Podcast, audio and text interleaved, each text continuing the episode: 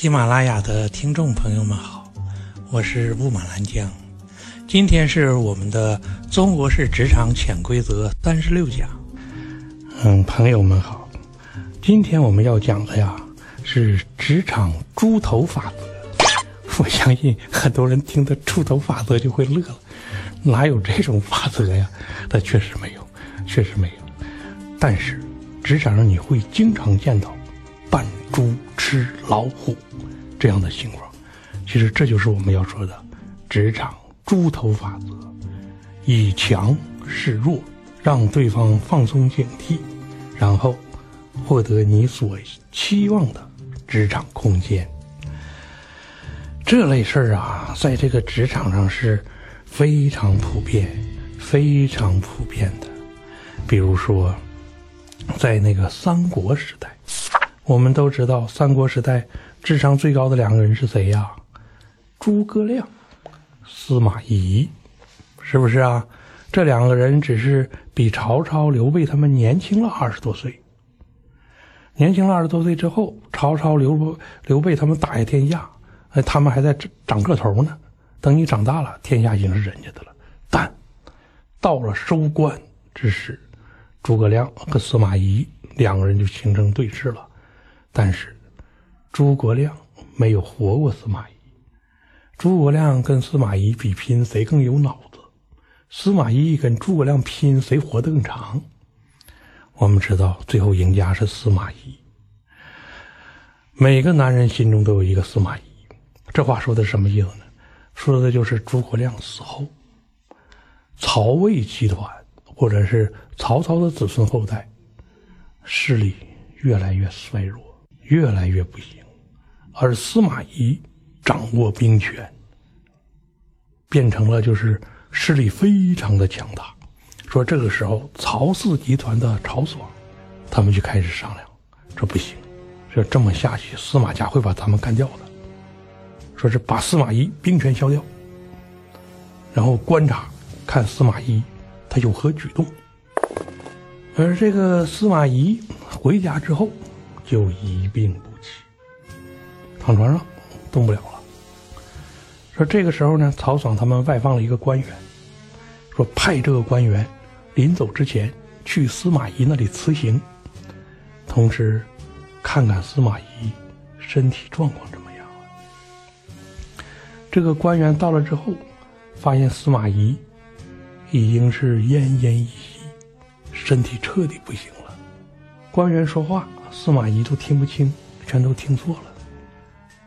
然后说几句话，就喘的不行，咳嗽，喝药前那个药汁顺着嘴角往下流，流了一肚子，药多恶心就有多恶心。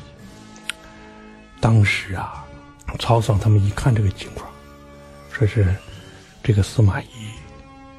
已经活不了几天了，说天下应该是安全了。他们不知道，就在他们说这个事儿的时候，外边忽然下雨了。好，下雨了，可能他们知道。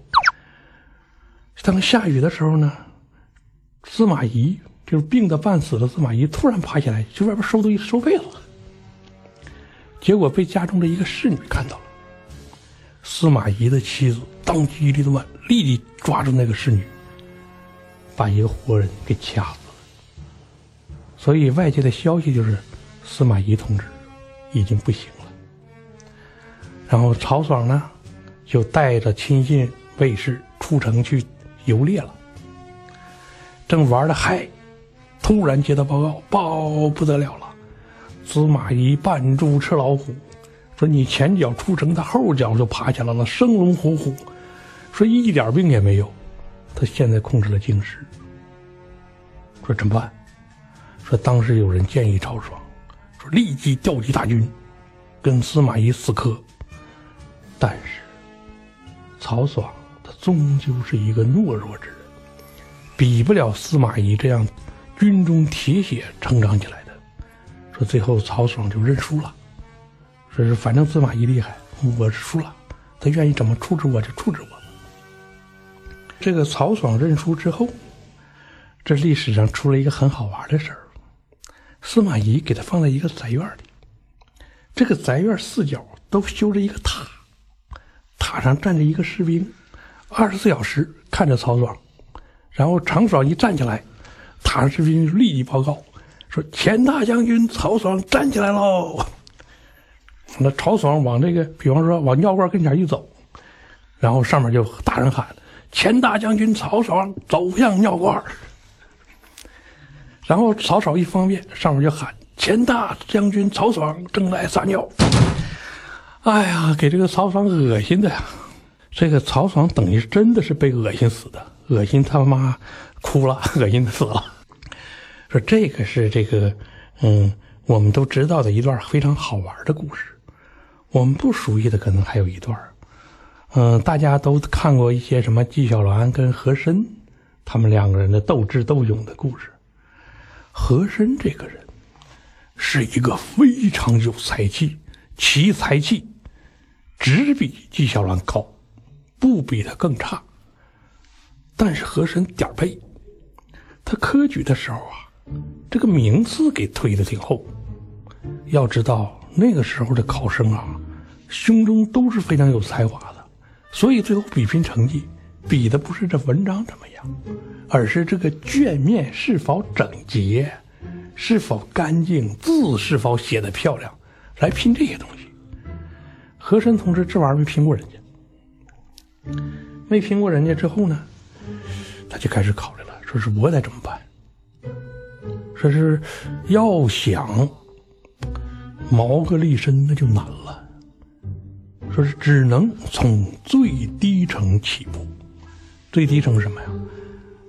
到宫里，因为他是旗人嘛，所以他就可以在宫里谋职，说做一个最低级的。仪仗队员，我们知道，这个仪仗队员见到最高领导的机会那是少之又少，少也得这么着，没有办法。然后这个和珅做了一名仪仗队员之后，说是有一次，说是那个，嗯，他出门打的那个给乾隆皇帝打的黄罗伞坏了，当时这个乾隆皇帝就吼了一句。说这是谁谁的责任？和珅回答了一句：“说是点手者，莫能辞其咎。”而这句话呢是有来处的，出自是古书之中。当时乾隆一看，哎呦，说是这小伙子不错哎，我这过来过来，说你身体怎么样？说身体挺好。说那跟我出去南巡去吧。然后呢，这个乾隆。就开始这个下江南，他坐在马车上，跑几里地换一匹马，他坐在马车上跑，让和珅跟着跑步前进。跟着跑步前进吧，他还要故意跟和珅聊天实际上就是乾隆这个人，这个他就喜欢看别人出丑，他想看着和珅上气不接下气的话说不清楚。哎，没想到和珅身体非常棒，一边跑步一边字正腔圆。慢慢回答，然后和珅就劝他：“年轻人，你看你那混了一辈子，混的跟跑步前进，说你怎么不去参加科举呢？”这和珅就报告陛下，说是我参加了。这乾隆就说：“你参加了，那把你的文章背一背。”他其实就是故意羞辱他。然后和珅一边跑步，一边字正腔圆的背自己参加科举时的这个试卷。他背诵完之后，这个乾隆皇帝就惊呆了，说：第一，他背的这这个气不喘，完了声不动；二一个是文章写的真不错。当时乾隆皇帝就说：“那你这文章，他应该中举。”但是我们都知道，应该中举的文章多了，对吧？最后只能比拼其他元素。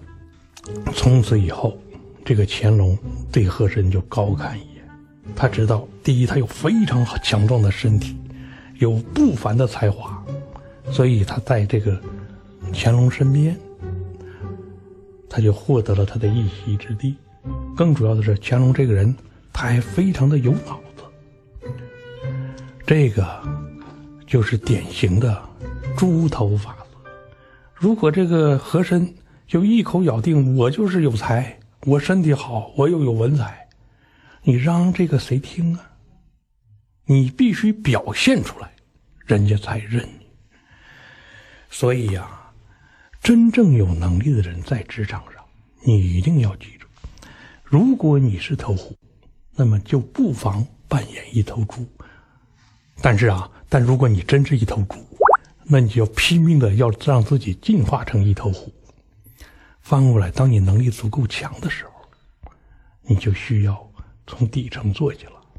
我们都知道，职场上经常有这样的事儿，就是有一些人他能力很强，可是呢，嗯，比方说他他不去聘什么高管职位，他就聘一个一般的文员员工。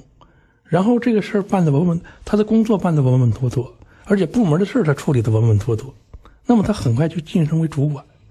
然后呢，在所有的主管中，他又是最优秀的，他的能力甚至超越是这个什么的高管的，高管都要倚重他。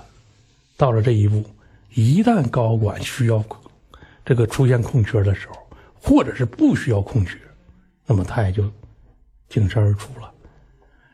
也就是说，在职场上，如果你是一头老虎，一定要从愿意做到从猪起步。